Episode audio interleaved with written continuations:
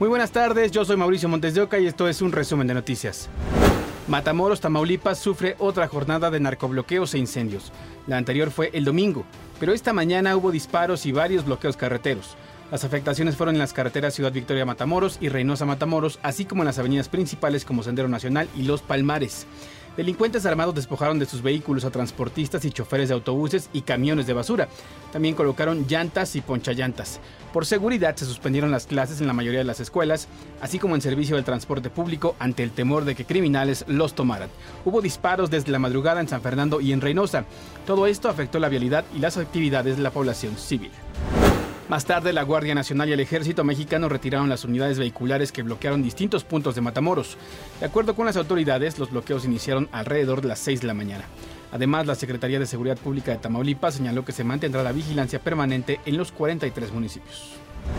Durante la mañanera, el secretario de la Defensa Nacional, Luis Crescencio Sandoval, dijo que para esa hora ya no había bloqueos. Informó de una persona atacada y confirmó la presencia de al menos 700 elementos del Ejército, Guardia Nacional y Fuerzas Especiales distribuidos en Matamoros, San Fernando, Burgos y Soto La Marina. No hay ningún bloqueo. Si existieron algunos, fueron retirados eh, por personal de, seguridad del Estado y fuerzas eh, federales. Eh, no hay agresiones. Eh, hubo una persona que fue atacada a las 7 de la mañana en el camino de la salida de Reynosa hacia eh, Río Bravo. Eh, esa persona es la única agresión que se tiene registrada. No hay agresiones en contra de las autoridades. El secretario de Seguridad de Tamaulipas, Sergio Hernando Chávez, confirmó que en total hubo 16 bloqueos. Dijo que se trató de un conflicto entre dos grupos criminales que disputan el territorio. Mencionó que 74 de las 206 escuelas de Matamoros suspendieron actividades. En cuanto a la persona que fue atacada, señaló que fue un ataque directo y no tiene que ver con los bloqueos de esta mañana. La Fiscalía de Tamaulipas abrió una carpeta de investigación por el delito de atentados a la comunidad. Esto ocurre a unos días de la detención de Hugo N., alias La Cabra, presunto líder del grupo delictivo Los Metros, ligado al cártel del Golfo, señalado como uno de los principales generadores de violencia en Tamaulipas. Asesinaron al jefe de grupo Canino K9 de la Dirección de Seguridad Pública de Villa de Álvarez en Colima. Valentín N estaba vendiendo pan junto con otra persona como parte de su día libre cuando dos sujetos le dispararon. Servicios de emergencia lo trasladaron a un hospital en estado grave, pero minutos más tarde falleció. Tan solo en lo que va del año, cinco policías municipales han sido asesinados en Colima. Detuvieron a 15 personas relacionadas con una célula criminal en Nuevo León.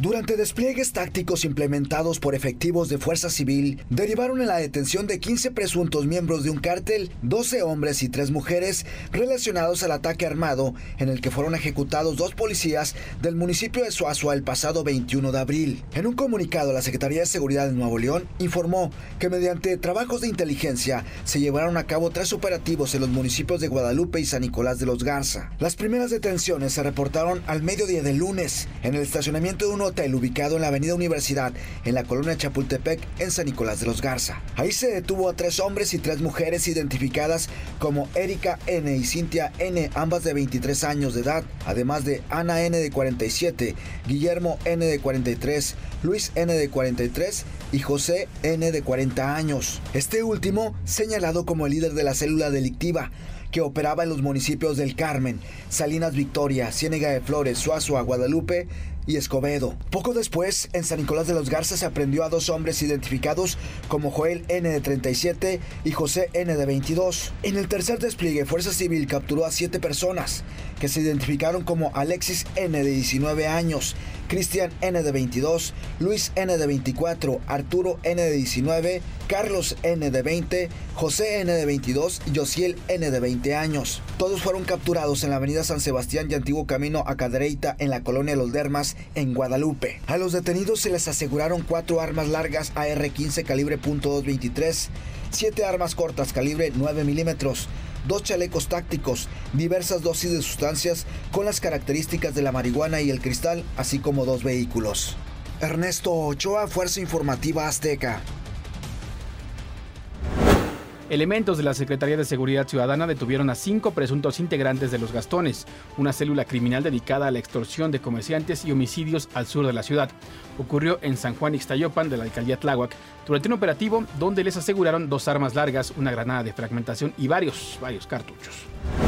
La mañana del 30 de abril, un automovilista atropelló a tres ciclistas, ocasionándole la muerte a un menor de edad y dejando heridos a otros dos al invadir el carril exclusivo para bicicletas en la vialidad conocida como recta Cholula en Puebla. Ante estos hechos, el gobierno y el ayuntamiento del estado informaron que pudieron asegurar el vehículo. Sin embargo, no dieron a conocer la detención de la persona responsable. Agregaron que antes del incidente el responsable tuvo un altercado con policías estatales que resguardaban el recorrido. Incluso impactó una patrulla del municipio de Coronango. Derivado de este accidente, familiares de las víctimas y colectivos de ciclistas piden justicia. Hoy se tiene prevista una audiencia para el probable responsable.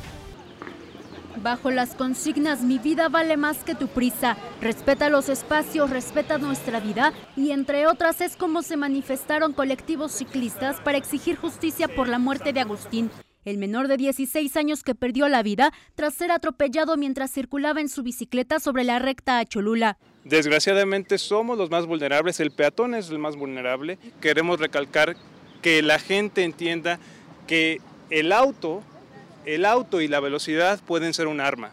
En torno a este caso, autoridades de la Fiscalía confirmaron que una persona identificada como José Carlos N. se encuentra detenida como probable responsable. Finalmente, el terrible suceso de haber atropellado a tres ciclistas y que hubiera muerto una persona muy joven.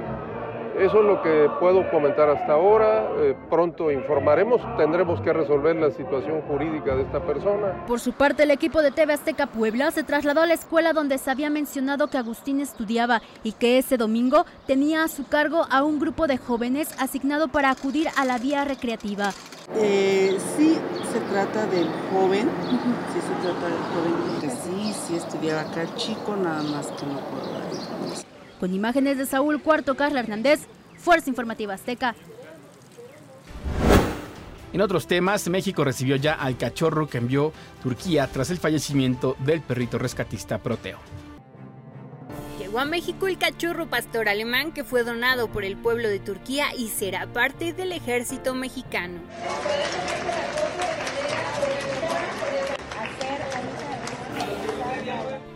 Luego de más de 11 horas de vuelo, aterrizó este 2 de mayo en la Terminal 1 del Aeropuerto Internacional de la Ciudad de México y fue donado como una muestra de agradecimiento a la ayuda humanitaria que México proporcionó a Turquía tras el terremoto de 7.8 grados el pasado 6 de febrero y donde en labores de rescate falleció Proteo.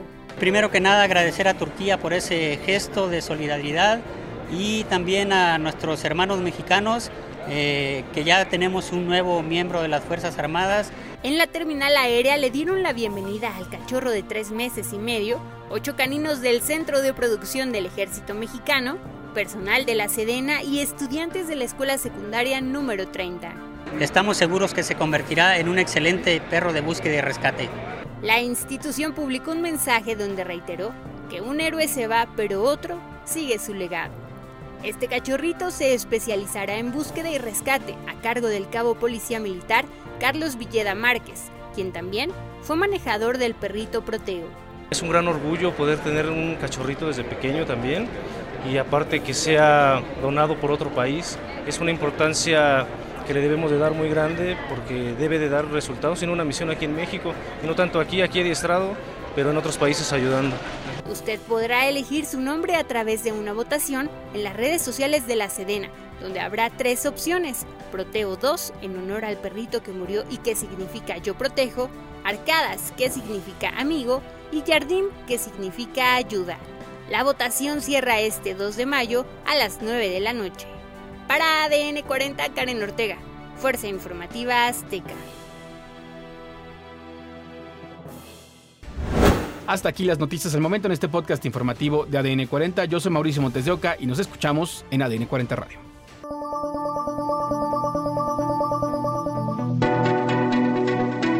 Este podcast es presentado por VAS, la super app que te ofrece muchas y nuevas formas de pagar todo lo que quieras con tu celular. Olvídate de las filas y dedícate a lo que más te gusta ver tele en vivo, películas, escuchar música, podcast y estar siempre enterado de las noticias más importantes. Todo en un mismo lugar. Vas, la super app, con todo.